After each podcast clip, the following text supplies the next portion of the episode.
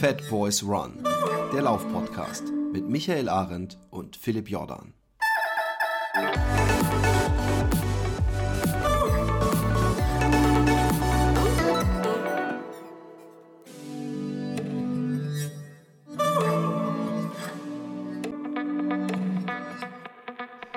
Einen wunderschönen guten Tag, guten Morgen, guten Mittag, wo und wann auch immer ihr seid. Heute etwas ganz Besonderes. Ähm, wir haben einen Gast, den haben wir jetzt öfter zu Gast. Äh, es wird eine, äh, eine Serie geben. Ich kenne Serien aus Netflix, aber diese Serie wird so viel besser. Es wird eine Podcast-Serie, die ihr in unregelmäßigen Abständen hier ganz normal auf eurem Fat Boys äh, Run Feed äh, bekommt. Und äh, dafür begrüße ich den großartigen Anthony Horina. Ja, servus. Und ähm, wir müssen dem Ganzen ja trotzdem einen Namen nehmen. Das Ganze heißt Projekt 1919 und es wird euch präsentiert von Fatboys One, wie ihr inzwischen schon gemerkt habt. Warum eigentlich Projekt 1919? Du bist ja gar nicht 19 Marathons oder 19 mal 19 Kilometer gelaufen. Lass mich raten, es war 2019? Nee, war es auch nicht. Doch, es war 2019. Aber wo kommt die andere 19 her? Hm, äh, ich habe keine Ahnung. Sag's mir. Das kommt von der Strecke. Jetzt nochmal kurz nachdenken. Was könnte das sein? Der 19. Breitengrad. 19 Nein, Bundesländer. Quatsch. 19 Hauptstädte. 1900 Kilometer. Oh, wow. Okay. 1900 Kilometer. Und äh, Ah, wir haben okay. einen griffigen Namen gesucht damals und den haben wir dann entwickelt. Er ist griffig, er erklärt sich nur nicht selber. Das, ist Das Problem Einzige. hatten Muss wir er dann nicht. auch. Das Problem, Echt? Philipp, hatten wir auch, weil wir die Frage ganz häufig gestellt bekamen, woher kommt der Name und äh, was hat er zu bedeuten? Weil er ist halt nicht selbsterklärend. Das ist so. Aber Nee. dann hat man immer auch was zu erzählen. Genau, hat man gleich ein Gesprächsthema. Also, ähm, äh, wir haben ja schon mal über dieses Projekt gesprochen. Wenn jetzt Leute sagen, hä, aber den hattet ihr doch schon mal zu Gast. Eigentlich sogar schon zweimal. Aber ähm, äh, du warst einerseits auf der Suche nach einem Verlag und irgendwie hattest du auch Bock, das dann vielleicht auch mal moderner oder anders anzugehen äh, oder zusätzlich noch anders zu machen.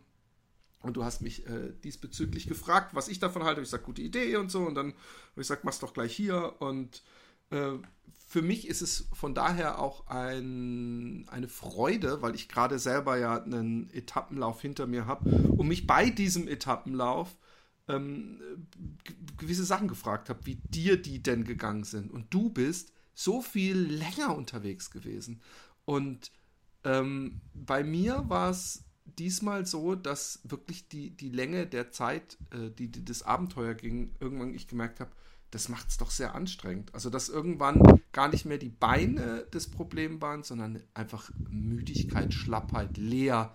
Äh, äh, und, und, und du bist mehr, mehr als doppelt so lange gelaufen wie ich. Wie lange warst du denn genau unterwegs? 22 Tage. Also du Ja, kannst es gerade genau, sagen, du kannst locker sagen, ich bin mehr als doppelt so weit gelaufen. Genau. Auch wenn es nur der Tag dann ist, den du mehr gelaufen bist. Aber das ist so unglaublich.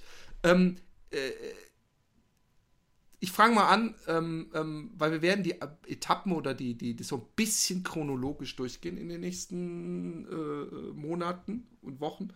Ähm, aber grundsätzlich äh, sind so Fragen, die, die ich jetzt vom einen Leidensgenossen zum anderen Leidensgenossen einfach fragen muss. Wie war äh, bei dir zum Beispiel das Schlafding? Wann bist du immer ins Bett gegangen? Wann bist du aufgestanden? Wann hast du dich mit den Leuten getroffen? Und ähm, wie gut hast du geschlafen in der Zeit? Ja, spannende Fragen. Ähm, ich habe das ja bei dir auch verfolgt und habe ja gesehen, du hast ja tatsächlich, glaube ich, auch geschlafen, aber ihr hattet ja auch noch Jobs nebenher, wenn ich das richtig mitbekommen habe. Ja. Und ähm, ich weiß es nicht, wie es bei dir war, ob ihr euch immer sehr früh getroffen habt, weil du warst ganz oft gefühlt, als ich das verfolgt habe, viel früher auch mit den Läufen fertig als ich. Also ich hatte dann immer den Eindruck, boah, guck mal, der ist jetzt schon seinen Marathon gelaufen oder seine 50er Distanz und wir haben erst äh, 14 oder 15 Uhr. Ja. Hat mich bei Äh, dir echt irritiert. Ja, ist mir ganz wichtig gewesen. Ich habe schon vor dem Projekt gesagt äh, zu Tim, mit dem ich das ja gemeinsam gemacht Ja. habe, ich gesagt, ey, ich muss, ich bin jemand, der will früh los, weil ich habe keinen Bock, dass dann irgendwie ich, ich, ich die Hummeln in der Hose habe und dann so, jetzt schlafen wir aus, mach doch easy und so, mhm. frühstücken gehen noch und dass dann irgendwann um 10 oder 11 ich loskomme. Natürlich schafft man es auch, wenn man um 10 oder 11 anfängt. Noch, äh, also auch selbst, das wäre jetzt meine längste Etappe gewesen, die über 50, sonst ich bin ja gar nicht so viele so ultra lange Dinger gelaufen. Aber ich, ähm, ich habe einfach auch keinen Bock, erst um fünf oder sechs im Hotel anzukommen, eben weil ich noch schreiben muss fürs Buch. Und ähm, einfach, weil ich auch finde, ich, ich brauche so eine Art Freizeit für mich. Ich brauche noch sowas, wo dass ich einfach rumchillen kann, was essen kann, so ein bisschen genießen kann, dass ich im Ziel bin und nicht, dass es praktisch schon ein paar Stunden später dunkel wird und man muss ja auch noch essen. Das sind ja alles an. Man denkt immer, und ich habe auch vorher gesagt, ey, wir müssen nur laufen, sonst muss man ja nichts machen. Ja. Aber das stimmt ja nicht. Es ist ja so viel, was man machen muss, damit man überhaupt jeden Tag laufen kann. Man muss sich ja schon um ein paar Sachen kümmern. Aber erzähl jetzt mal, wie du ja, geschlafen genau hast. Genau das ist der Unterschied äh, bei unseren beiden Läufen gewesen, wobei es wahrscheinlich sehr viele Überschnitte auch gibt, nicht nur auf den Etappen. Ähm, nee, wir sind tatsächlich, wie du es gesagt hast, meistens so zwischen 10 und 11 morgens gestartet. Echt? Ja, aber nicht, weil wir unbedingt ausschlafen wollten, sondern äh, anders als du oder ihr hatten wir keine Hotellerie zur Verfügung. Das heißt, ah. wir haben alles, und jetzt kommen auch gleich die Antworten auf deine Schlaffragen, alles mit Fahrzeugen gemacht. Also die Jule, meine Lebensgefährtin und hoffentlich zukünftige Frau, ähm, haben tatsächlich in Autos übernachtet und auf Zeltplätzen. Das heißt, wir sind gelaufen, ne, einen ganzen Tag oder ich bin den ganzen Tag gelaufen, je nachdem, mal äh, viereinhalb Stunden, mal waren es äh, sieben Stunden. So viel Unterschied war teilweise drin. Und dann sind wir mit unserem Wagen zu einem Campingplatz. Dann haben wir das Camp aufgebaut. Dann haben wir gekocht. Dann habe ich nicht dir ganz unähnlich zwar kein Buch geschrieben, aber für die Runners World damals den Live-Blog geschrieben. Also tatsächlich immer so ein Tagesrecap gemacht und Fragen beantwortet zu den nächsten Etappen und dann auch kommuniziert mit den ähm, Mitläufern oder Leuten, die interessiert daran waren, uns zu begleiten.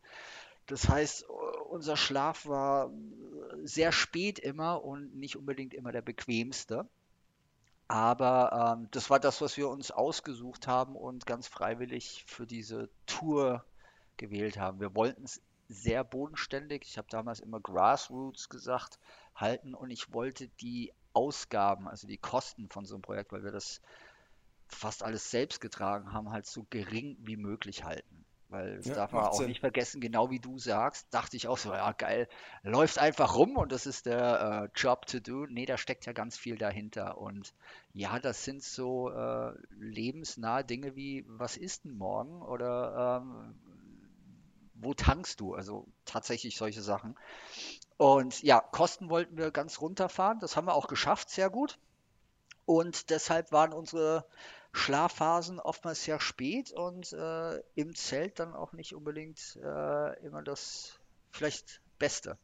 Ich hatte davor Echt? auch Unterhaltung über das Thema Schlaf, wie wichtig das sei. Und ich müsste ja richtig regenerieren nach so Läufen. Und ja, wir haben, während wir das Projekt am Start hatten, uns oft angeguckt und uns gefragt, so, hey geil, eigentlich machen wir gerade alles kontra zu dem, was uns angeraten wurde. Und wir haben es nicht absichtlich gemacht, sondern weil es sich halt so ergeben hat.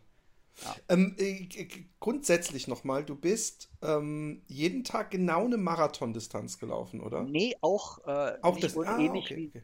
du. Äh, wir hatten ganz viele Ultras dabei. Also Ultras alles über den Marathon und ich zähle ab 45 Ultra. Ähm, wir hatten etliche 50 Kilometer Etappen und ich glaube, ich hatte genau zwei, nee, eine müsste unter dem Marathon gewesen sein. Da habe ich mich auch geärgert, aber das lag einfach an der äh, Streckenführung und wo wir, Achtung, mit dem Wagen auch hinkommen, um mich aufzusammeln und äh, wo wir auch wieder wegkommen. Weil du darfst nicht vergessen, wenn du dann irgendwo, sagen wir mal, fünf, sechs Stunden gelaufen bist durch Berge im Schwarzwald oder sonst irgendwelche äh, wunderschönen Gegenden Deutschlands, und dann nochmal eine halbe bis dreiviertel Stunde Auto fährst, um zu einem Campingplatz zu kommen. Ähm, na, das musste alles mit ein- und berücksichtigt ja, werden. Das nervig. war so. Ja, was heißt nervig? Es war ein bisschen komplizierter, aber wir hatten ganz tolle Menschen. Ähm, der Alex, ein Freund von Jule und mir, hat tatsächlich unsere Route genommen und die auseinanderklabüstert. Wir sind offiziell den E1 Fernwanderweg gelaufen Aber da kannst du halt auch nicht überall aussteigen, wo du willst, weil nutzt dir ja nichts, wenn du wirklich im Schwarzwald einfach mitten im Wald sagst, ja, jetzt habe ich keine Lust mehr, weil 40 Kilometer äh, und da ist dann niemand. Das bringt ja nichts. Ne? Du musst dann halt die fünf Kilometer noch weiter, um in die nächste Ortschaft zu kommen, um dort dann aufgesammelt zu werden, um dann wiederum zehn Kilometer zurückgefahren zu werden, um irgendwo zu schlafen, um die Strecke dann morgens auch wieder äh, zum Start gebracht zu werden. Das heißt, ich habe keine Lücken in der ganzen Strecke drin, sondern es war immer Ausstiegspunkt. Ja, ja, genau. So habe ich es auch gemacht übrigens, wenn ich irgendwo äh, ähm, nicht beim Hotel gestoppt wurde, weil ich wurde einmal äh, mit dem Auto eingesammelt.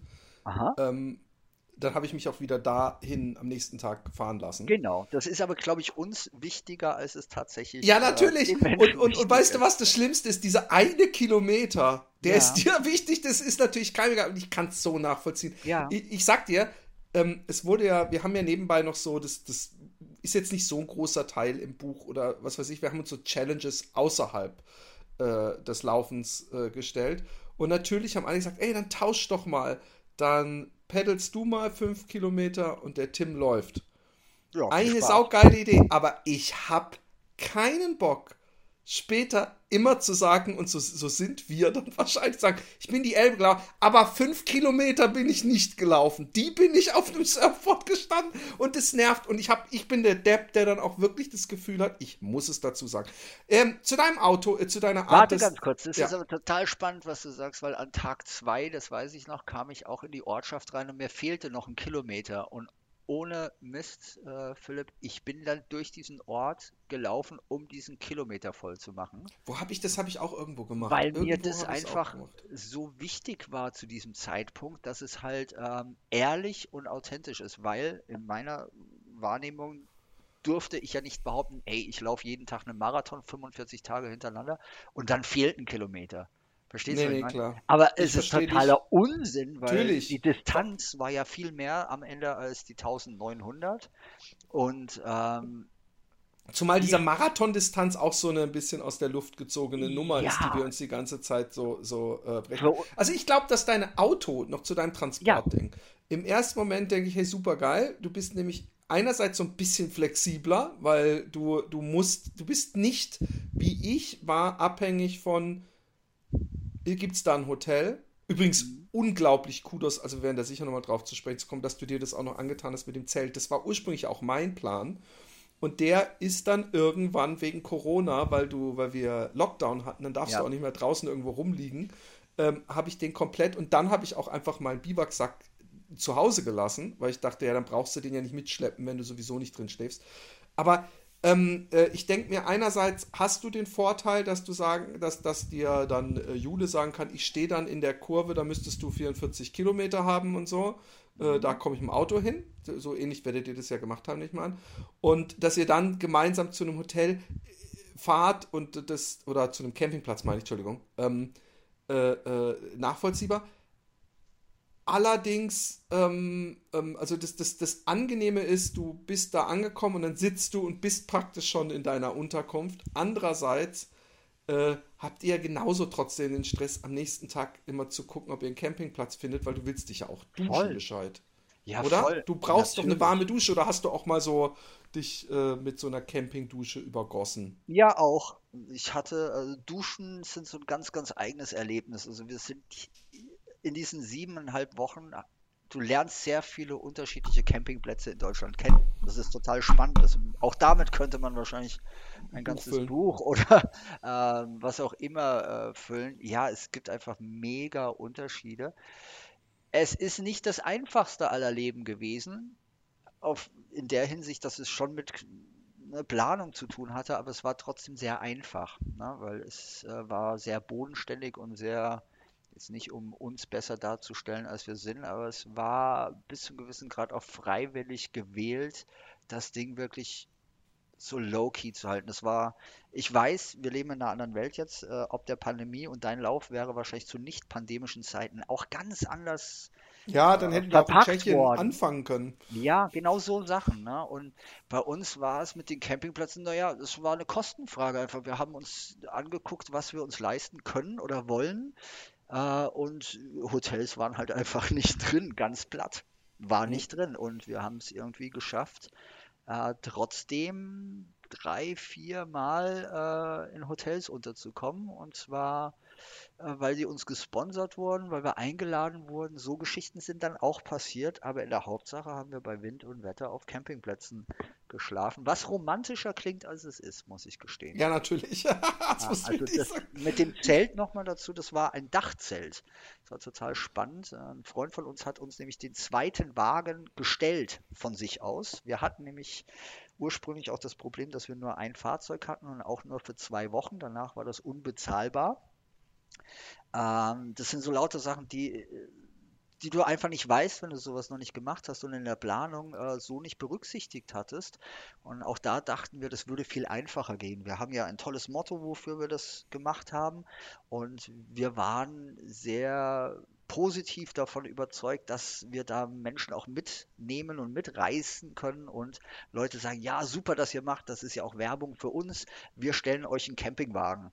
Ja, dem war halt nicht so und das heißt, So Zeugs habe ich auch ganz viel gehabt, dass Leute vorher alles Mögliche angekündigt und versprochen haben und dann äh, äh, umso näher es kam, musste man seine Pläne wieder zurück. Ja, ja. Wir haben also die ersten zwei Wochen äh, unser ganze Urlaubskonto für so einen Camping-VW-Bus ausgegeben.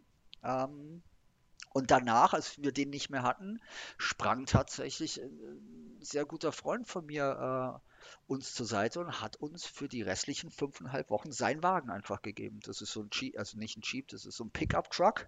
Mhm. Und äh, da kannst du natürlich nicht drin schlafen, aber er hatte so ein aufblasbares Zelt. Das sieht so ein bisschen aus wie eine Hüpfburg und war hellblau.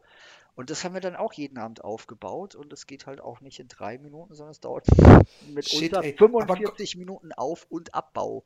Was ich mir denken würde, wenn ich ja. jetzt den ganzen Tag laufen würde, ähm, alles ist, außer sowas.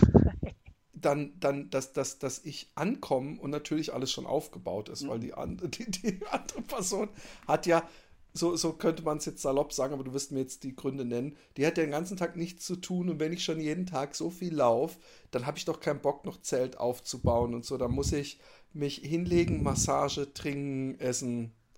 Ja, so kann man das bestimmt machen, aber genau so war es halt nicht. Nee, äh, die Jule war ja mehrere Male, also das darfst du auch nicht vergessen, wir sind ja diesen E1 lang gelaufen, äh, habe ich ja auch noch nie gemacht in der Form. Und sie war tatsächlich ähm, der Support und auch die Verpflegung auf Strecke. Also äh, sie kam auch ganz oft an Strecke, was auch wichtig war, ähm, einfach weil ich ja auch teils alleine unterwegs war. Und es wäre nicht gegangen, dass sie irgendein Lager aufbaut und dann mich abholt. Es wäre zeitlich auch gar nicht mhm. hingegangen. Mhm. Und ne, so war das dann, dass wir das dann gerne zu zweit gemacht haben. Apropos ähm, ähm, Verpflegung.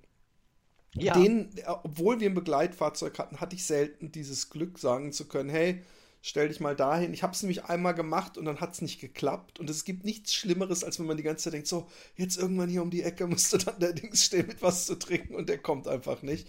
Ähm, ähm, wie viel. Bei mir war zwei Sachen doof. Ja. Äh, einmal, dass ich nicht das hatte, dass ich sagen konnte, hey, steht da und da, aber das war nicht schlimm, damit hatte ich vorher gerechnet. Das zweite war, dass ich mit meinem Bandpacker nicht mehr gelaufen bin und, mein, äh, und mir einen Rucksack von jemandem, der sich übrigens gerne melden kann, ich weiß seinen Namen nicht mehr, ich habe auch gesagt, melde dich, dann kann ich dir den Rucksack zurückschicken. Ich glaube, er heißt Thorsten, ich bin mir nicht sicher, ich habe ihn nicht so auf die Schnelle gefunden auf Facebook. Ähm, ähm, der hat mir dann einfach seinen Rucksack spontan geliehen am ersten Super. Tag und hat gesagt, kannst du hier mitlaufen, aber ich hatte halt eine Softflask und so eine Handheldflasche und das war alles. Also ich hatte nicht eine Blase drin mit hinten anderthalb Litern oder so.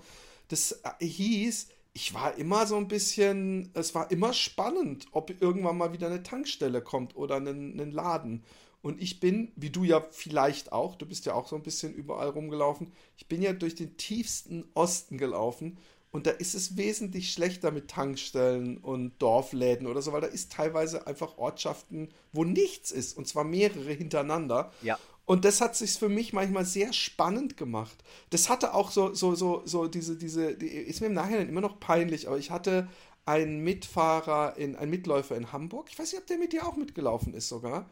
Ähm, und der ähm, ist am zweiten Tag wieder mitgelaufen, hat gesagt, ey, morgen komme ich da mit dem Fahrrad mit. Und ich so, du kommst auf jeden Fall mit dem Fahrrad, echt so? Und ich so, und er so, ja. Ich so, ey, kannst du einen Rucksack mitnehmen so und vielleicht eine Apfelschorle? Weil dann muss ich nicht ewig viel zu trinken mitnehmen. Und er so, klar mache ich so. Ich bin dann, ich fahre dir entgegen, ich bin ungefähr nach 10 Kilometern da.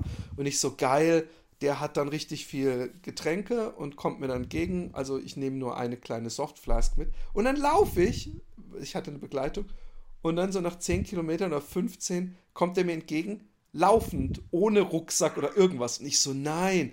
Hey, und ich so, und dann habe ich viel zu schnell gesagt, ey, bitte sag mir nicht, dass du, du, ich habe mich voll drauf verlassen, dass du was zu trinken dabei hast. Ich, ich habe gerade jetzt voll Panik. Und dann hat sich dann irgendwann rausgestellt, Mann, mach dich locker. Ich habe zwei Kilometer weiter mein Auto geparkt und bin dir jetzt einfach nur entgegengelaufen. Da liegt Trinken und alles drin und mein Fahrrad.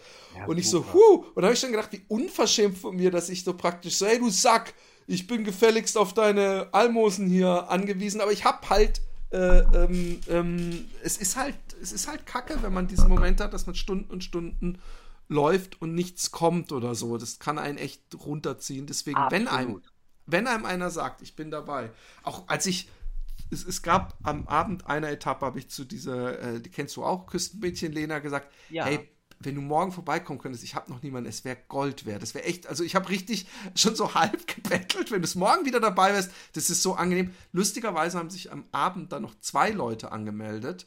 Äh, äh, später und ich bin dann ihr entgegengekommen an irgendeinem Treffpunkt und hatte schon zwei Leute im Gepäck und da muss ja auch gedacht haben, hey, du sag, du bist ja gar nicht alleine.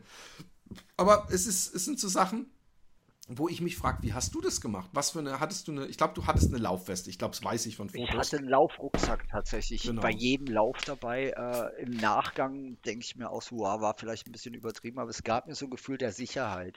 Also ich hatte da tatsächlich äh, ne, das erste äh, Notfallpaket, ähm, Regenjacke, äh, zwei Softflasks und halt irgendwas zu essen drin, falls es tatsächlich so ist, dass ich dann nichts mehr zu essen habe. Und keine Blase? Keine Trinkblase? Nee, drin? kann ich Nur nicht zwei Softflasks? Genau.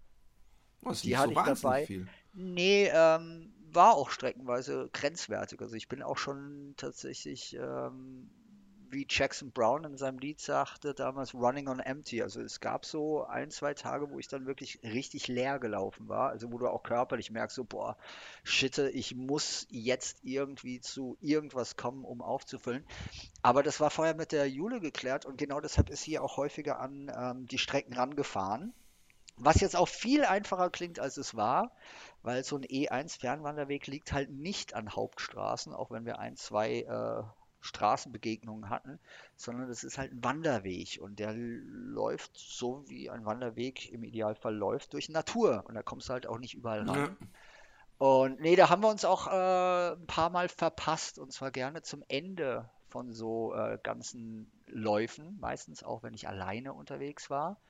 Und deshalb kann ich das total verstehen, deine Reaktion da in Hamburg das klingt im ersten Moment für Außenstehende unverständlich, aber ich, ich fühle das so mit dir, weil man läuft sich ja auch wund. Und damit meine ich jetzt nicht unbedingt äh, wirklich körperlich oder im Schritt, sondern na, du läufst ja trotz allem auf ein Ziel zu. Wenn dein Ziel heißt Apfelschorle oder kaltes Wasser oder ja. Snack, was auch immer, und das passiert nicht, ähm, dann macht das ja auch was mit dir. Und wie ja. gesagt, wir waren ja jetzt nicht einmal laufen, drei Stunden, sondern wir waren halt äh, zig Tage, also jeder von uns, sowohl du als auch ich, unterwegs. Und ich verzeihe mir das im Nachgang sehr, wie ich da auch manchmal reagiert habe, auch wenn es ja, der hat auch, weil der hat, peinlich klar. war. Also ich habe der Jule gegenüber, also es war nicht immer nur Zuckerschlecken für sie, muss man auch dazu sagen.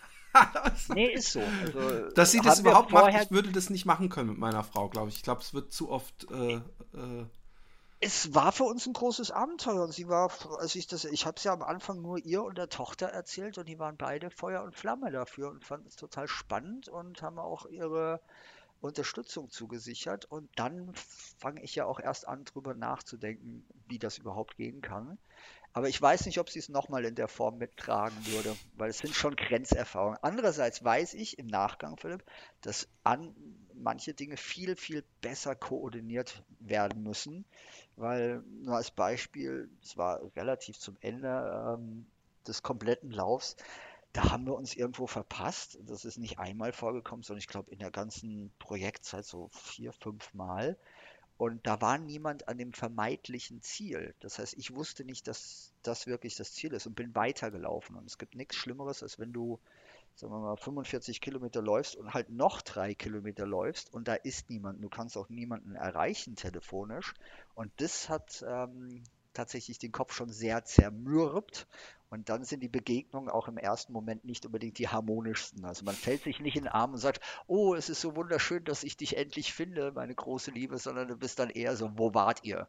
Ja, und auch in dem Tonfall. Und gerne wurde ich auch äh, kontaktiert von ihr und da hieß es, wo bist du denn? Und das war so ein Triggersatz, wo ich dachte, naja, ich bin einfach weitergelaufen, weil äh, da ist halt niemand, wo Aber was jemand ich, was sein ich nicht, sollte. Was, was mich wundert, ähm, ich muss sagen, dass ich auch, ich bin, also nicht ich auch, weil dann, dann nehme ich dich gleich mal in Beugehaft, obwohl du noch nichts getan hast. Ich bin ähm, ähm, einigermaßen technisch versiert, aber zum Beispiel ist mir hier auch erst aufgefallen, dass man bei WhatsApp auch seinen Standort dauerhaft teilen kann mit Klar. anderen. Solche Sachen habe ich äh, früher nicht benutzt. Und das ist ja schon zusammen, also ich hatte jetzt noch diese Race Day Me App. Hatte ich auch, ja. Ach, die hattest du auch? Ja, ich kenne ah. auch den, äh, der es entwickelt hat, der ist bei Den uns. Stefan. In, ja. Äh, Stefan Krach ist oben mit uns in Hamburg auch gelaufen. Ganz toller genau. Mensch. Der hat uns das sofort angeboten. Der hat das vom Projekt mitbekommen und über den Chris äh, von Willpower ähm, haben wir dann Connect bekommen und der war dann auch gleich so, ja geil und das funktioniert so und so. Und das hatte ich auch alles. Und glaub mir, ich hatte auch GPS-Daten jeder einzelnen Etappe auf meinem äh, Smartphone, wie es so schön heißt das nutzt dir nur 2019 in Deutschland nichts, weil es gibt hier im Vergleich zu anderen Ländern einfach keine Netzabdeckung. Und okay, das ist natürlich ich echt bin scheiße. den kompletten Odenwald gefühlt ohne Netz gelaufen. Das oh, meine ich Mann. jetzt nicht zum Spaß, sondern wir haben uns ja nicht verpasst, weil wir so doof sind, unser Handy nicht äh, betätigen zu können. Ja, ja. Aber sowas wie Live-Standort, du hast absolut recht, gibt es alles, nutzt dir nur nichts, wenn du in Gegenden läufst und davon gibt es in Deutschland oder auf der Strecke viele, äh, wo es einfach keinerlei äh, Kommunikationsmöglichkeiten gibt. Und ich habe das zwar im Spaß oder im Scherz im Nachgang gesagt, aber es gab äh, Teile Deutschlands, da hätte ich mir beide Beine brechen können und ich hätte niemanden kontaktieren können, weil es dann auch keine Telefonie hat. Und das war für mich das Tragischste, also kein Telefon durchkommen. Und jetzt könnte man natürlich sagen, ja, scheiße, dann habt ihr halt den falschen Netzanbieter. Nein, nein. Ähm, wir hatten drei Telefone dabei also ich hatte meins mit einem Netzanbieter X, äh, Jule hatte zwei extra ähm, organisiert für sich mit unterschiedlichen Netzanbietern und trotzdem, ähm, ne? ich sag mal so, im Schwarzwald hast du den einen Netzanbieter, der super funktioniert, hier in Hessen den anderen. Also Ja, das ist. Ich hatte das. Das war ein Problem. Also ich hatte das. Ähm, also GPS hat man ja, glaube ich, grundsätzlich. Äh, also auch ohne Netz, aber du brauchst halt WhatsApp, brauchst, glaube ich, Netz trotzdem, um das von einem anderen zu sehen.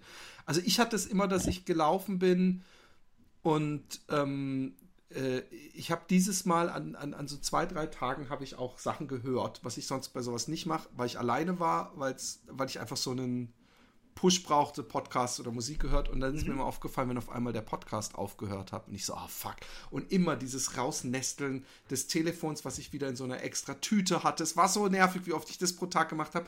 Und dann merke ich, ach shit, ich habe kein, kein Netz aber so, dass man sich verpasst, das, äh, das ist bei mir ähm, äh, weggeblieben. Wir werden, vielleicht werden wir auch nochmal individuell, vielleicht müssen wir auf ja, jeden Fall, müssen wir die Jule mal mit dabei haben und dann ja, müsst ihr den, den spektakulärsten Streit nachstellen, bitte. Nein, aber zumindest kann man über die Probleme reden. Ich hoffe, der inzwischen muss doch genügend Wasser die Elbe, ja. den Rhein oder was auch immer runtergeflossen sein. Das war tatsächlich oben äh, in der Hamburger Ecke. Da war es so grenzwertig. Da war es echt grenzwertig. Das weiß ich noch. Das erinnere ich noch, als wäre es gestern. Da kann sie aber mehr dazu berichten. Okay, die Wunde ist noch nicht geheilt. Naja, sagen wir so, das war tatsächlich äh, zu. Naja, das war Hamburg, wo wir, Hamburg war wir Tag 35 von insgesamt 45. Ne? Also das heißt, wir waren schon 35 Tage zusammen. Und du bist, egal wie lange du schon zusammenlebst ähm, oder zusammen bist, und wir sind sehr harmonisch miteinander, dennoch haben wir in Natürlich. einer Extremsituation gelebt. Also äh, klar war ich äh, sechs Stunden am Tag von ihr weglaufen, aber das ist ja keine Erholungszeit für sie, wo sie dann irgendwo rumchillt, äh, auf dem Campingplatz rumhängt oder an einem See irgendwie Spaß hat, sondern es war ja trotzdem alles immer mit irgendeiner Planung und Hin- und Herfahrerei ähm, verbunden.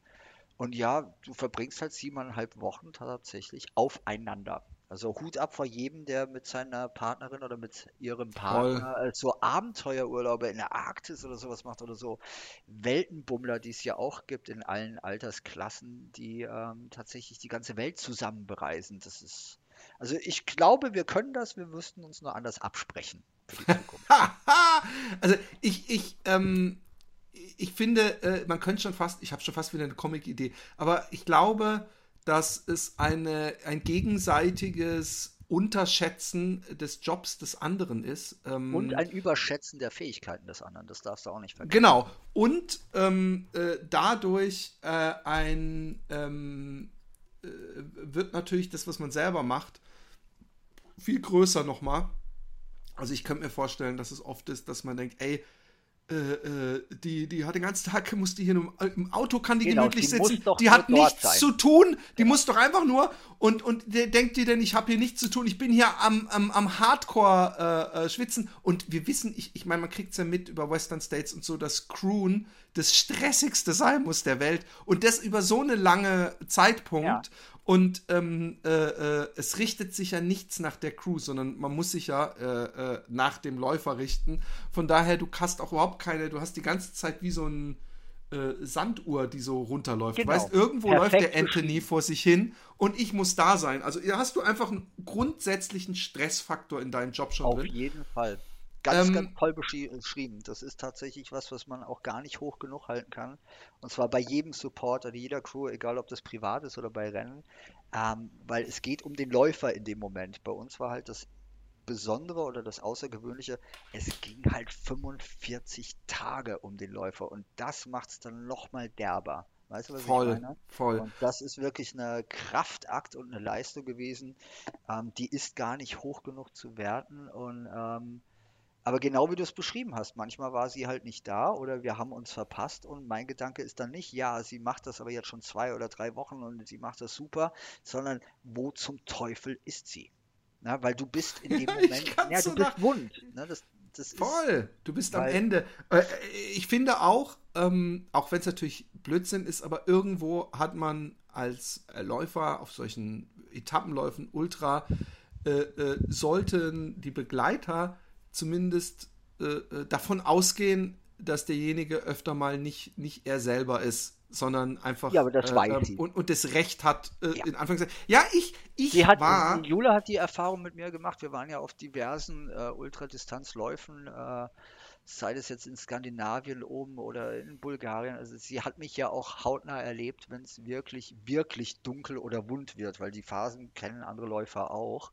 Das heißt, sie weiß natürlich um viele Sachen, aber was du natürlich nie weißt, ist, welchen Kampf steht der andere gerade fünf Stunden durch, weil ja. ab der Verabschiedung hat er jetzt einen guten Lauf oder hat sie einen guten Lauf?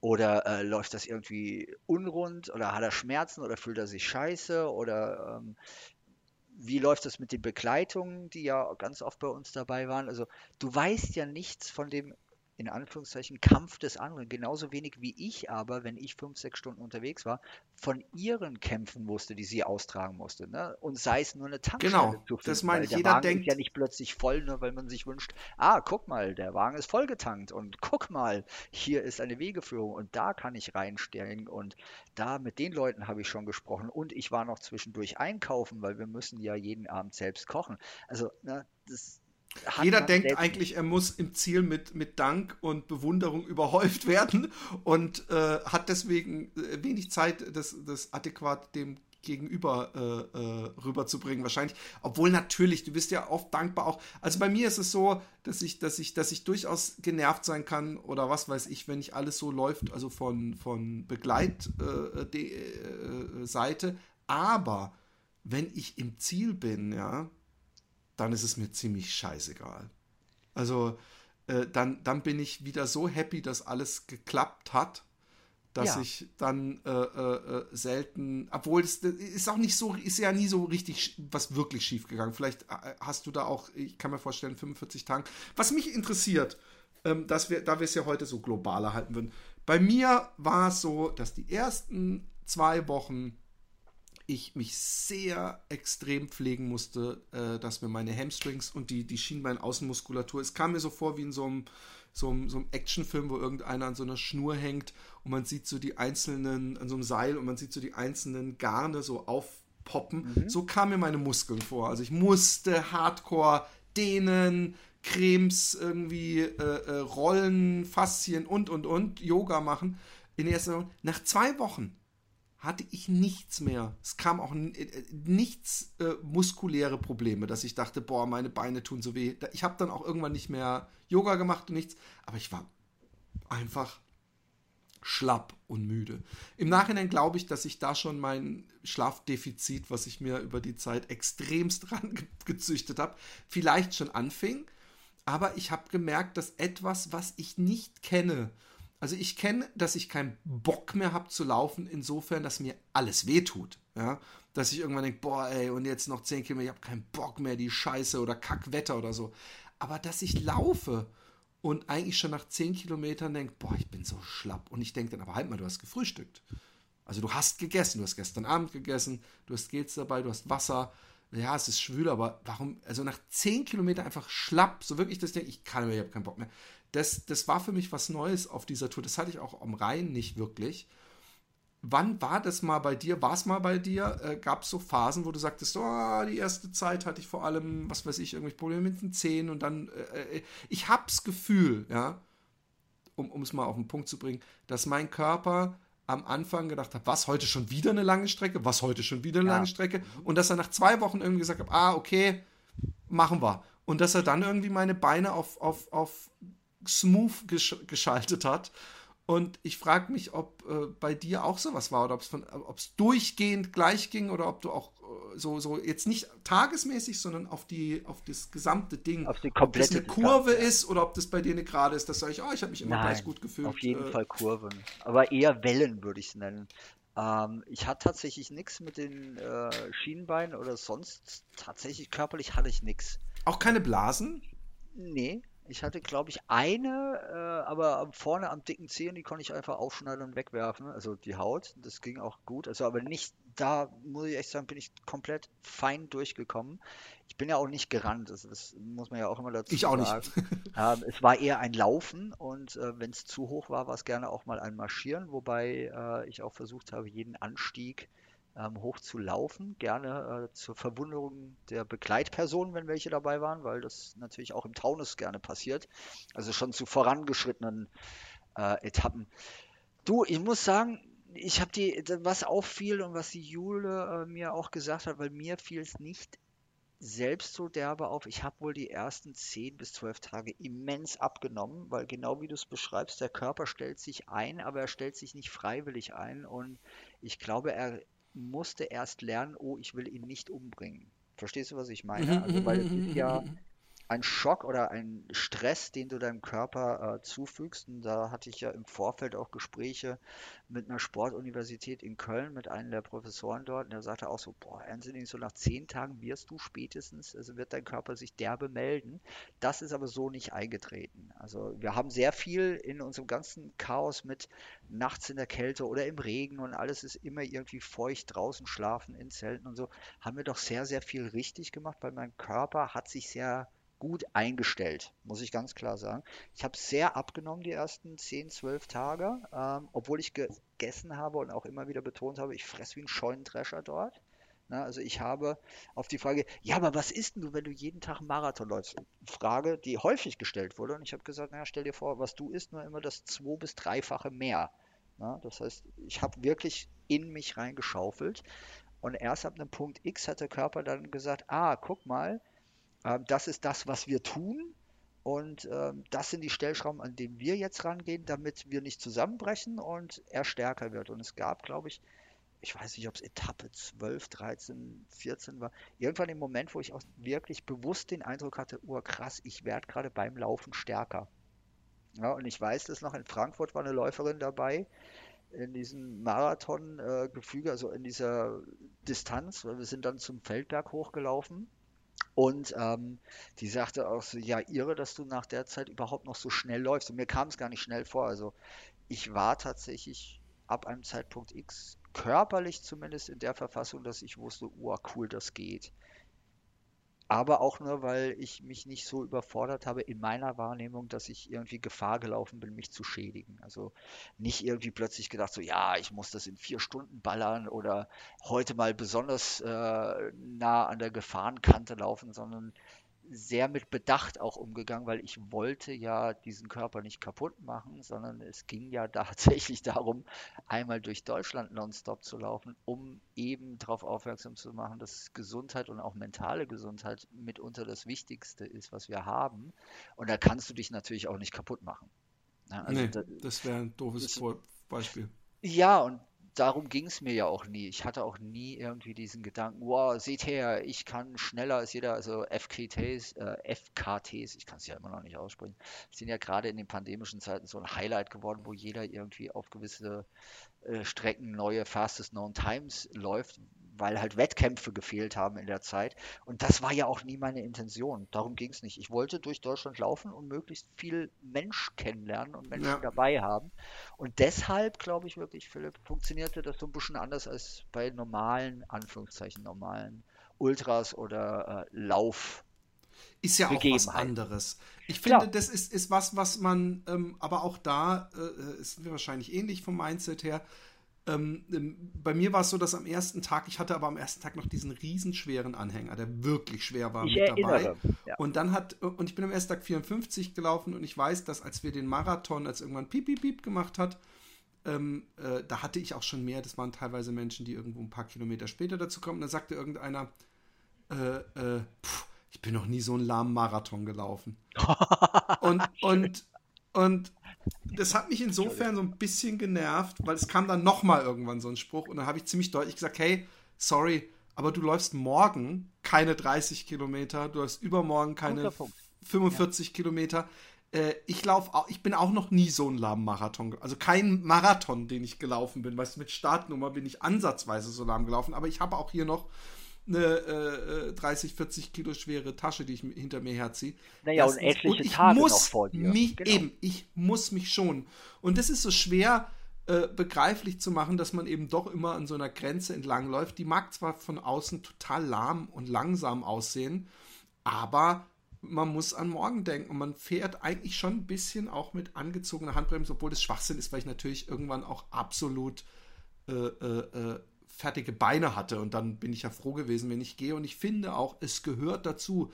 Also wenn selbst so ein Dean Canassis sagt, äh, Laufen ist auch viel La Gehen, weißt du, also Ultralaufen, ja, ähm, dann werde ich doch nicht hingehen, nur weil ich ein paar äh, äh Mitläufer habe, dann da so mich völlig verausgaben. Ich hatte aber auch Tage, wo ich Bock hatte, wo ich mich gut gefühlt habe und gedacht habe, so, heute ist nur 28 Kilometer und wo ich wirklich geballert habe und mehrfach zu hören bekomme, boah, wusste ich nicht, dass das so schnell geht hier und das sind das für Runden und wurde gesagt, mach mal langsamer, aber das sind natürlich winzige Momentaufnahmen. Also da, da das sind ja, dann so genau kurze Hochs.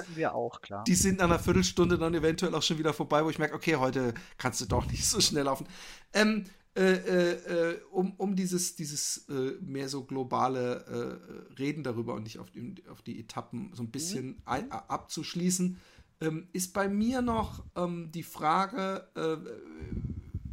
wie du die, die, also bei mir war es so, in Hamburg habe ich das Gefühl gehabt, du hast es geschafft, dabei hatte ich dann noch über 100 Kilometer und oder 150 oder 200 sogar. Und ich das ist aber so, schön, dass du das in Hamburg auch hattest. Wir auch. Weil, weil ich bei uns so, aber noch 420 Kilometer. Was in deinem ähm, äh, äh, Umfang ungefähr so auch so, wo, du, wo, wo man auch sagen konnte, ja gut, jetzt siehst du das Ziel schon. Vor ja. allem, wenn man guckt, was du hinter dir hast. Das ist ja auch immer. Und ich habe am Anfang habe ich mir fast verboten, auf die Karte zu gucken, aber man sieht an der Elbe halt in jedem Hotel oder so irgendwelche Stickereien oder so, wo man die Elbe mhm. sieht mit den ganzen Städten. Und am Anfang guckt man noch nicht, sondern am Anfang habe ich noch gezählt, ah, so und so weit bis zu der und der Stadt noch und so und so weiter. Aber irgendwann habe ich gemerkt, hey, jetzt sind wir ein Drittel bis nach Hamburg schon. Also ich habe einfach nach Hamburg gezählt, weil das halt nicht so, also nicht so schmerzhaft war wie bis ans Meer. Und was mich interessieren würde, ist, wie sehr hast du immer auf die Karte als Gesamtes geguckt? Weil, weil wir kennen das ja, ich sagte ja immer diese Momo-Geschichte, dass dieser Straßenfeger bei Momo gesagt genau. hat, hey, die Straße, die ist so lang, wenn ich da äh, äh, ans Ende gucke und sie als Ganzes betrachte, dann werde ich unglücklich. Aber wenn ich sage, hey, bis zu dem Auto und danach bis zu dem Auto, dann schaffe ich das. Sprich, so wirst du das wahrscheinlich auch gemacht haben. Ähm, äh, ab wann hat sich das wie Ende angefühlt und wie war es Ende? Weil für mich war es, obwohl ich mir diesmal ganz fest vorgenommen hatte, es so richtig zu genießen, zu schreien, zu hüpfen und so, war es wieder total antiklimatisch. Äh, ich, ich, also, nee, anti, doch, doch, ist schon richtig. Ähm, und, und ich habe, äh, äh, äh, ich war natürlich happy, aber mir war es eher so, dass ich immer wieder gesagt habe, ach krass, morgen musst du nicht laufen gehen, das ist jetzt wirklich vorbei. Aber nicht so von, ach, was hast du geschafft, wie toll. Und ähm, ähm, es waren zwar in den Wochen danach immer wieder Momente krass, immer noch so, dass, dass ich so, so Backflashes habe von dieser Reise, aber mehr so, also ich will jetzt nicht sagen traumatisch, aber dass ich denke, oh, es war schon hart, was ich mir da teilweise gegeben habe, schlafmäßig und, und stressmäßig und so. Aber ich hatte nicht das, was, glaube ich, äh, äh, Leute vom Marathon kennen, dass man diesen Fix auch direkt. Hat. Ja, dass man, dass man im Ziel ankommt und so einen riesen Stein von einem, vielleicht vom ersten Marathon, die Leute den ersten Marathon gelaufen haben, die haben die ganze Zeit dieses Ziel vor sich, das baut sich auf und dann ist so, yes. Bei uns ist es so, also bei dir ist es nochmal so viel länger. Ich will mich nämlich auch nicht immer un, un äh, äh, äh ähm, richtigerweise mit dir auf eine äh, Ding Doch. stellen. Ja, aber du hast 45 Tage, das finde ich schon unglaublich, weil ich fand diese drei Wochen oder über drei Wochen schon so lang. Ich finde 45 Tage echt un, unglaublich lang. Ähm, wie war das, wie war der letzte Tag? Also da werden dich die Leute natürlich gefeiert haben, aber ich rede jetzt mehr so von Anthony und innen drin und emotionsmäßig. Kriegst du das noch hochgeladen? Ja, das der letzte Tag. Also ich krieg fast alle Tage noch hochgeladen, wenn ich äh, da so in die innere Zitadelle zurückkehre. Ähm, bevor es auf den letzten Tag geht, ganz kurz, weil du das gesagt hast, ähm, ob ich irgendwie schon auf die Karten geguckt habe, um, um zu sehen, wie weit ich bin, das habe ich tatsächlich nicht gemacht. Gar nie? Äh, auch nicht nee. am Ende so? Also du wusstest nee. nie, aber also du wusstest numerisch, wusstest du, wie viel du noch zu ja, laufen na klar, hast, oder? das wusste ich natürlich. Also äh, ich hatte ja drei Tage vor dem Endlauf äh, auch noch Geburtstag. Also das sind so Tage, die bleiben dann echt nochmal anders in Erinnerung. Ähm, aber es war nie so, dass ich gesagt habe, noch 20 Tage oder noch 15 Tage oder noch 40 Tage. Und es war auch bei jedem Morgen-Briefing, so haben wir das ja dann irgendwann genannt. Also wir sind schon tatsächlich wie so ein, ein Job rangegangen auch. Ähm, und ich habe das auch allen immer gesagt, die mitgekommen sind. Und ich habe es auch mir selbst gesagt, wenn ich alleine unterwegs bin oder war, und es klingt wie eine Floskel, aber es trifft halt zu, ich war immer nur an diesem einen Tag dort. Also ich war nicht gestern eine Marathon laufen und ich werde nicht morgen einen Marathon laufen, sondern ich laufe nur heute diesen einen Marathon. Und ich bin bis heute davon überzeugt, dass das für mich der einzige gangbare Weg war, das überhaupt zu schaffen. Weil hätte ich, sagen wir mal, in äh, Frankfurt, was tippe ich mal, Etappe 14 war, das weiß ich gerade nicht mehr aus dem Kopf, ähm, schon drüber nachgedacht, dass ich ja bis Hamburg noch äh, 20 habe, weil Hamburg, das weiß ich, waren 35, ne? da wäre ich blöd geworden, ganz ehrlich. Das hätte ich im Kopf nicht hinbekommen, diese Überlegung, boah, das machst du jetzt noch vier Wochen oder noch fünf Wochen. Das, das ging nicht. Und das war aber auch das, warum jeder Tag so besonders bei mir war. Egal ob alleine oder mit anderen. Ähm, weil ich immer nur genau an diesem einen Tag da war. Und das gibt ja heute, gerade auch in den pandemischen Zeiten, gab es ja auch ganz viel mit Achtsamkeit und Leute, die sagen, ja, du musst so im Jetzt sein, um das, dem Ganzen zu begegnen. Das stimmt alles, aber ich habe es gelebt. Und es ist was anderes, als es nur zu postulieren oder ja. wirklich zu leben. Und um es zu leben, brauchst du eiserne Disziplin, weil es wäre nichts einfacher gewesen, als zu sagen, oh scheiße, morgen muss ich ja da und da hin und boah, in drei Tagen die Etappe, die wird hart, das weiß ich. Habe ich mir einfach, äh, ich nenne es mal positiv, verboten oder untersagt und deshalb funktionierte das so gut. Also ich habe tatsächlich nie irgendwo hingeguckt und gesagt, Mensch, nur noch fünf Tage bis Hamburg, weil fünf Tage bis Hamburg bedeutet dann insgesamt noch äh, 15 Tage bis zum Ziel. Und das sind ja Dimensionen, mit denen ich gar nicht mehr rechnen konnte. Also das war, in Hamburg haben Leute zu mir schon geil Endspurt gesagt. Verstehst du? Und ich saß ja, so da und dachte so, Moment, das sind noch fast 450 Kilometer. Das ist kein Endspurt. Ja, aber die, die ich glaube, die haben schon verstanden, äh, dieses von wegen, was man hinter sich hat, was man vor sich hat. Ähm, was, was die meinten das auch positiv. Also da war nichts Negierendes dabei, aber äh, für mich war es halt nicht so mit diesem im Moment bleiben, ja. Also bei mir war es, ich habe das als Feedback übrigens auch ähm, ähm, immer bekommen, wie kann man das und wie geht es und dass du so Disziplin. Aber ich habe auch immer gedacht, ich muss ja nur jeden Tag meine Etappe laufen und ich genau. muss es machen. Ich habe da, ich, zum Glück habe ich sowas schon mal gemacht, ja, deswegen, weil es mir diesmal so schwer fiel, zum Glück, weil vielleicht irgendwann auch mal Zweifel gekommen äh, äh, äh, wären. Aber was man noch sagen muss, was für mich, und da bin ich gespannt, ob du das auch so siehst, Fluch und Segen gleichzeitig ist. Es ist nämlich, ich habe mit Micha Mankus gesprochen. Der Micha Mankus hat ähm, im Dezember, glaube ich, letzten Jahres sich mit dem Carsten Drilling, wenn ich mich nicht täusche, namensmäßig, ein Battle gegeben, wer mehr Monatskilometer zusammenkriegt. Und sie haben beide irgendwas mit 1000 Kilometer gemacht. Das ist so, ja, es ist so gestört. Und da habe ich gesagt, ey, das ist so eine harte Leistung, das könnte ich nie. Und das ist so ein Witz, was ich hier mache. Und hat er gemeint, naja, aber ich bin bei mir in Hamburg gelaufen und abends im, im Wohnzimmer gesessen. Und genau. da habe ich gesagt, okay, das ist ein Punkt, ohne äh, dass ich mich damit selber größer machen will. Aber stimmt, da hat er echt einen Punkt, es ist ein Unterschied. Aber was ich viel äh, eklatanter finde, ist nicht, wo ich abends penne, weil im Hotel kann ich auch gut pennen. Und das, nee, das ist, das ist übrigens ein Stress, dieses, dieses Reisen.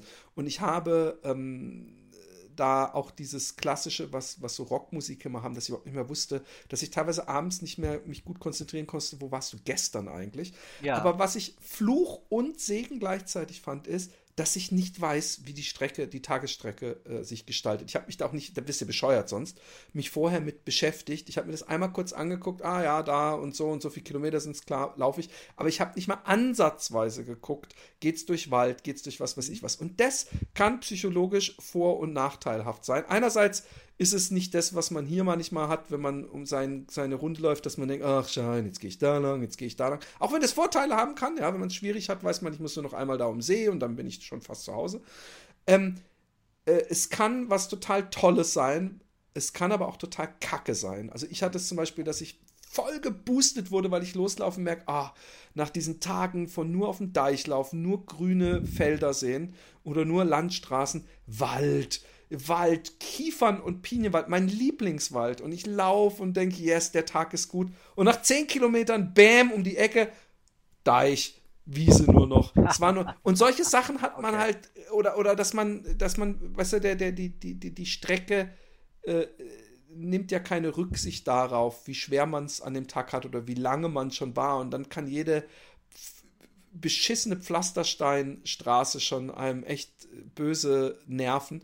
Ähm, war das bei dir auch so, dass du, dass du die, diese, dass dadurch, dass man jeden Tag gar nicht weiß, was man äh, bekommt, dass das teilweise äh, für und manchmal gegen einen arbeiten kann? Ja, auf jeden Fall. Du hast doch gerade zum Abschluss was sehr Schönes gesagt. Der Strecke ist es relativ egal, ob du sie läufst. Das, die Erfahrung ja. habe ich auch gemacht und das ist wirklich eine, finde ich, eine fundamentale und sehr schöne Erfahrung, die man da mitnehmen kann.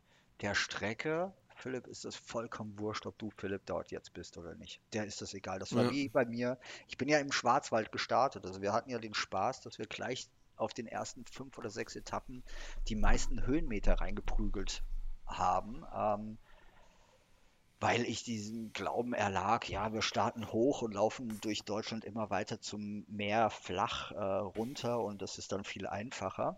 Ähm, das klingt auch geil, wenn man sagt, du läufst runter. Das wurde auch mir gesagt, hey, du läufst, insgesamt läufst du ja nur bergab. Man ja, merkt ja, aber das nicht wirklich. Nicht. Also Schleswig äh, und Schleswig-Holstein haben wunderschöne Hügel, kann ich sagen. Und da macht dann auch, äh, sagen wir so, das sind dann halt nicht mehr irgendwie 1900 Höhenmeter oder die 2 Grenzen kratzen, sondern dann sind es vielleicht 300 Höhenmeter, aber die hauen dann trotzdem richtig rein nach ja. 38 Tagen.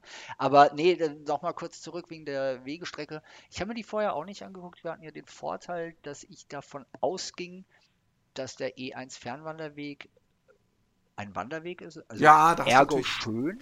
Ja das war auch ganz, ganz oft so. Also da waren Sachen dabei, die blasen nicht bis heute noch weg. Also gerade der Schwarzwald und auch Schleswig oben, wahnsinnig schöne Ecken, ähm, wo du einfach merkst, da wurde mit Liebe und sehr viel Fürsorge der Wanderweg angelegt. Ne? Diese Wege werden ja angelegt und auch gepflegt und dann gab es tatsächlich Sachen, die im Nachgang natürlich sehr spaßig sind, aber wir sind auch durch Einkaufszentren gelaufen und äh, weil der Weg da durchführt, komischerweise. Ähm, und ich erinnere noch sehr, und ich will es mir jetzt nicht verscheißen bei Leuten oben im Norden, aber Kiel war eine echte Herausforderung. Also Kiel hat mir echt Schmerzen bereitet.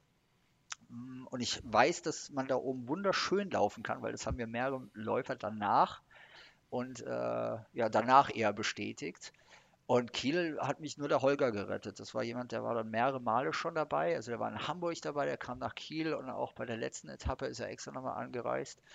Und ganz, ganz lieber Mensch. Und der hat mich in Kiel dann tatsächlich einfach an so einer Brücke abgeholt und ähm, mitgenommen und mir den Weg gezeigt, weil das war einfach ich glaub, irgendwas hat er sogar Beton. erzählt, sowas ja, davon. War nur Beton für mich gefühlt und das war total anstrengend und schwierig.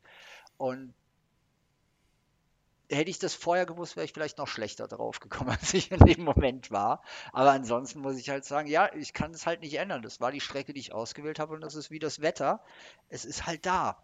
Ne? ja, das ist Schöne, das ist auch so irgendwo das, das, das Schöne an so einer langen Etappenreise, wo man sich einfach was als Ziel gesetzt hat, dass man gar nicht so sehr, so bescheuert das klingt, ich, ich war sehr auf die Wetter-App fixiert und sie hat immer, äh, das Wetter war immer anders als auf der App. Ich glaube, es waren vielleicht zwei Tage, wo sie, wo die Vorhersage gestimmt hat, sonst war es teilweise komplett anders.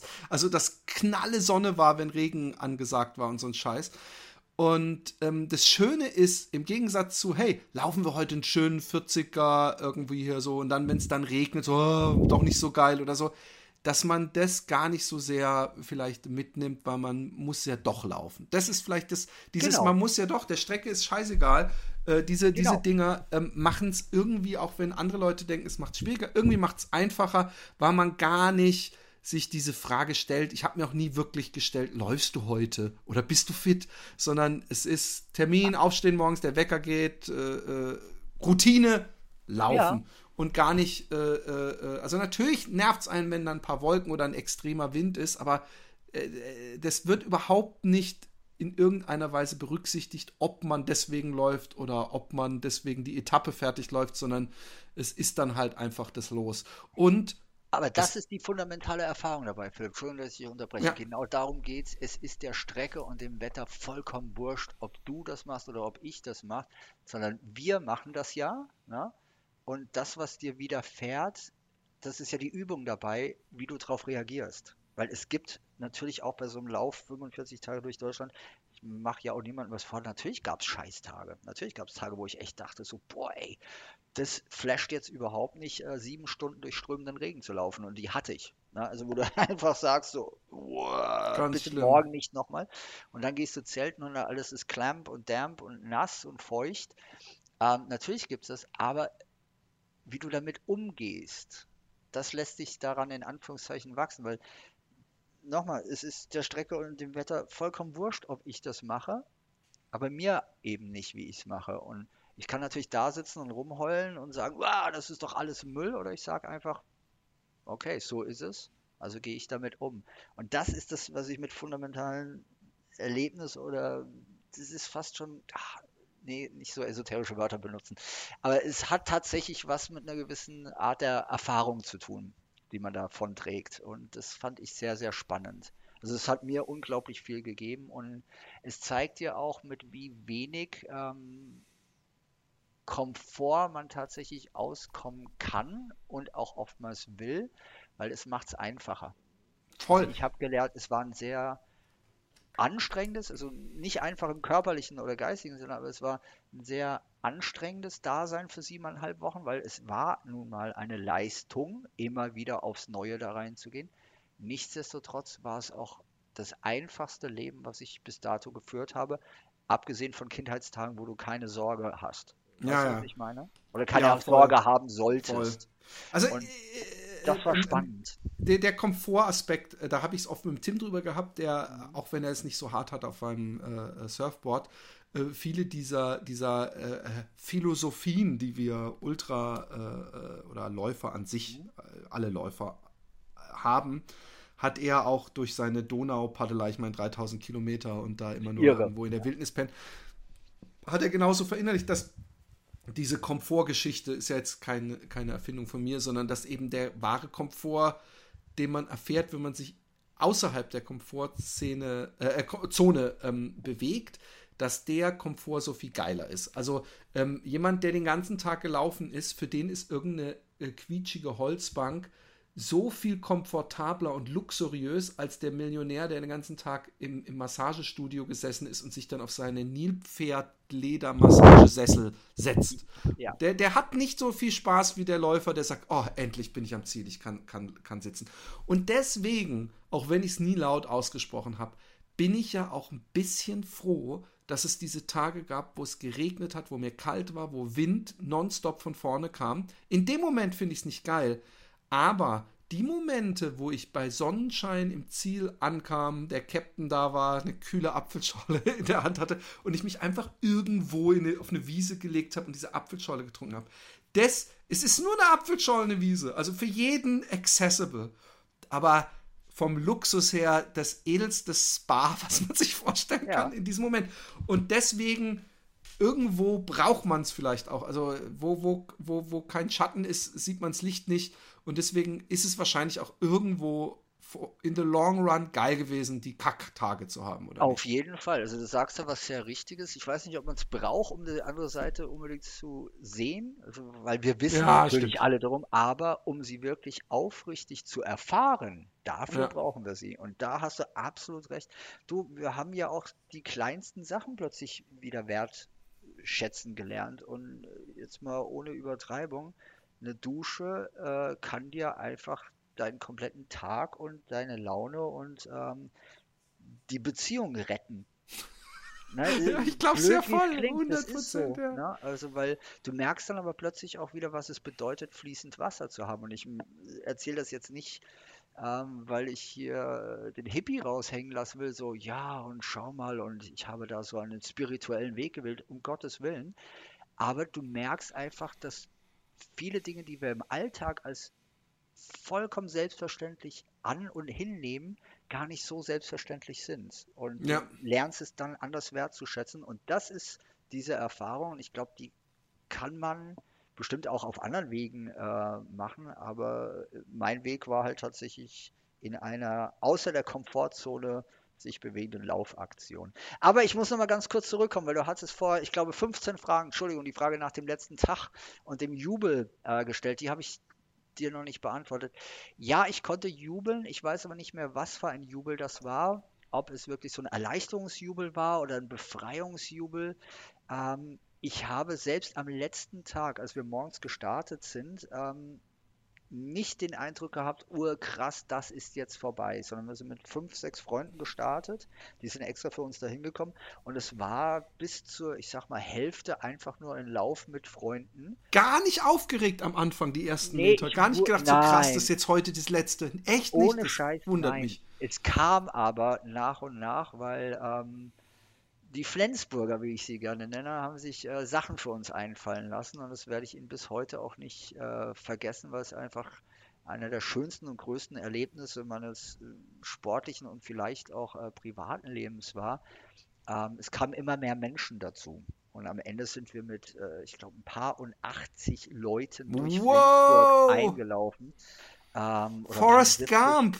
Ja, und es war wirklich so, und ganz im Ernst, ich bin aus so einem Waldstück, ne, wir sind gelaufen, so in unserem kleinen Trupp, wir haben uns unterhalten, natürlich so, hey, und heute ist der letzte Tag, und du unterhältst dich dann mit Leuten, die vorher schon dabei waren, ähm, und war alles cool, und dann kamen die ersten drei Läufer in so einer kleinen Ortschaft dazu und standen da einfach, und du merkst schon so, oh krass, das ist was anderes heute, weil jetzt stehen hier Leute und wollen mit dir zusammen einlaufen. Ne? Einlaufen, die standen wahrscheinlich bei Kilometer 20 von 45. Und wir sind dann schon in einem Trupp von sieben oder acht Leuten durch so ein Waldstückchen gelaufen und dann komme ich um so eine Biegung und ich höre schon, ah, wie nennt man das denn, wie so ein Gemurmel, also es wurde laut. Ja, plötzlich. ja, so eine Menschenmenge und einfach. Ich bin, ja genau, Menschenmenge trifft es in dem Falle echt und ich bin auf so einen Parkplatz gelaufen, da standen glaube ich 25 oder 30 Leute und das war echt so, ach du Scheiße. Und da war plötzlich klar, wow, hier passiert gerade was, was größer ist als ich, was auch größer ist als das, was wir geplant haben, sondern Menschen haben diesen ganzen Aufruf, den wir ja über diese Distanz von 45 Tagen gemacht haben, dass wir ja von vornherein gesagt haben, es geht nicht darum, durch Deutschland zu rennen wie ein Idiot und nur zu rennen, sondern dass wir das mit der Botschaft gemacht haben, dass mentale Gesundheit etwas ist, das uns alle betrifft und wir darüber sprechen können, sollten und dürften. Und sprechen ist der erste Schritt, dass wir das für ähm, einen Verein in Berlin gemacht haben, der sich mit äh, Depression und Suizidprävention sehr stark auseinandersetzt und sehr viel dafür arbeitet. Das hat die Leute auch aus unterschiedlichsten Motivationen zu uns geführt. Und am letzten Tag war es einfach wie so ein Overfill an ähm, ja, positiver. Das war total irre. Ich stand auf diesem Parkplatz und sollte dann ein paar Worte richten und ich konnte nicht, weil mir die Stimme so versagt hat, weil was willst du machen? Also ich habe da einfach da gestanden und mir sind die Tränen im Gesicht runtergelaufen. Ich dachte so, puh, Leute, ihr müsst mir verzeihen, das ist jetzt gerade emotional zu viel. Und dann sind wir schon mit diesem großen Trupp losgelaufen. Dann beim Laufen fängst du natürlich auch an, wieder zu reden und dann läufst du zu jedem hin. Also ich habe das gemacht, ich bin dann zu jedem irgendwie mal vorbeigeschossen, so, hi, ich bin übrigens Anthony. Ja, wir wissen das und das ist ganz toll, was du machst. Und ähm, habe halt versucht, jedem mal Hallo zu sagen von diesem Trupp. Und dann sind wir nochmal in eine Gruppe reingelaufen, die nochmal größer war und extra organisiert wurde. Und dann sind wir mit einem ja, wie so ein Lindwurmvorsatz an Menschen äh, nach Flensburg reingelaufen, um am Ziel dann von noch mehr Menschen begrüßt zu werden. Wie geil. Mit Zielbogen und Trommlergruppe und das war einfach wow. so viel zu viel emotional und das hat komplett überfordert, aber in dem schönsten aller Arten und Weisen überfordert. Also es war nicht so genervt, so, ey, ich bin jetzt fertig, ich will Ruhe, sondern es war einfach so, oh mein Gott, wir haben es tatsächlich A geschafft, diesen Lauf zu machen. Ne? B, schau mal, was wir geschafft haben, so viele Menschen damit zu erreichen. Und das ja. war halt echt, das hat sehr viele emotionale, wie sagt man denn, äh, Schleusen geöffnet. Aber nicht nur bei uns, sondern wir haben so um uns herum geblickt, dass wir dann da standen. Die haben uns dann auch so eingekreist und ich glaube, fast jeder Zweite hatte Tränen in den Augen. Und das ist echt was, wo du so da sitzt und sagst, boah, krass. Es gibt Dinge, die sind größer als man selbst. Und dieser Lauf hat genau seinen Zweck erfüllt. Ähm, ich habe nämlich was für viele Menschen total Extremes in Anführungszeichen gemacht, um auf etwas anderes aufmerksam zu machen. Und ich glaube, ohne diesen Door-Opener, diesen Lauf, hätten wir auch gar nicht diese Menschen so sehr erreichen können. Und das ist das Wundervolle dabei gewesen. Also so viel zu dem, der Frage, wie war Voll. dein letzter Tag? Ähm, ich sag mal so, Trommler, Zielbogen, äh, Konfetti und äh, das hat schon sehr, sehr viel bedeutet. Und es waren jetzt nicht nur Läufer da, sondern es, es gibt in Flensburg auch ähm, eine Organisation, die nennt sich Lichtblick e.V. Die arbeitet auch ähm, ganz stark im Bereich Suizidprävention, aber auch Hinterbliebenenarbeit, also mit Menschen, die den Trauerfall in der Familie oder im Freundeskreis haben, die machen ganz wichtige Arbeit. Und auch die waren vor Ort, die sind vorbeigekommen und haben gesagt, Mensch, das ist so toll, was ihr da auf die Beine gestellt habt für unser Thema. Ja, weil das Thema gehört ja nicht mir oder der Jule, sondern das ist ja gesamtgesellschaftlich verortet. Und das sind aus unterschiedlichsten Ecken dann Menschen gekommen und das hat mich einfach komplett weggebombt. Also ja, ich, ich glaube, es gibt eine Aufnahme von mir, wie ich durch das Ziel laufe und auch die Hände hochreiße und nur noch Ja schreie. Also das gibt es wirklich. Ähm, also äh, war aber das erste Mal auch so. Na, weil du vorhin mit dem Marathon und so gesprochen hast oder Ultraläufe, da hatte ich das selten so. Also das Echt? war schon äh, ich habe hab schon, ja. also je nach Distanz habe ich mich schon sehr gefreut. Hey, Nein, gefreut ähm, auf jeden Fall, das ist was anderes. Aber dieses Erlebnis, dass es so overwhelming ist, dass du kaum also, noch Worte okay. hast und der Körper mhm. eigentlich schon verrückt spielt vor äh, Endorphinausschüttung, das war da schon, da war viel, viel Liebe und sehr viel das freut mich sehr, dass das Liebe bei dir so geklappt hat. Also, dass du das einerseits so Und ich wusste davon nichts, Philipp. Ja, aber dass du es, nein, ich meine einerseits, dass du es auch so erlebt hast, also dass du es auch wirklich konntest, zugelassen hast, dich dazu freuen und alles. Und dass die Leute, die das organisiert haben. Ich habe nämlich auf beiden meinen langen Läufen ein absolutes Dead Finish gehabt. Also da war nichts. da war nicht, da ja, war aber nicht das ist eine... bei dir wahrscheinlich jetzt auch Pandemie geschuldet gewesen. Nein, aber bei meinem anderen auch nicht aber da war nicht ein Luftballon. Aber ist auch völlig okay. Ich habe auch dieses Mal, war ich auch äh, äh, aus allerlei Gründen, habe ich gedacht, ich bin gerade froh, dass sich niemand angekündigt hat für den letzten Tag, weil wir wollten direkt dann auch zurück nach Hamburg fahren und lieber in Hamburg noch was essen gehen am letzten Abend, bla bla bla. Aber ich finde es super geil. Lass uns ähm, hier den Cut machen, weil wir haben jetzt ja praktisch diese, diese in so einer Art Vogelflug äh, das Ganze von außen betrachtet.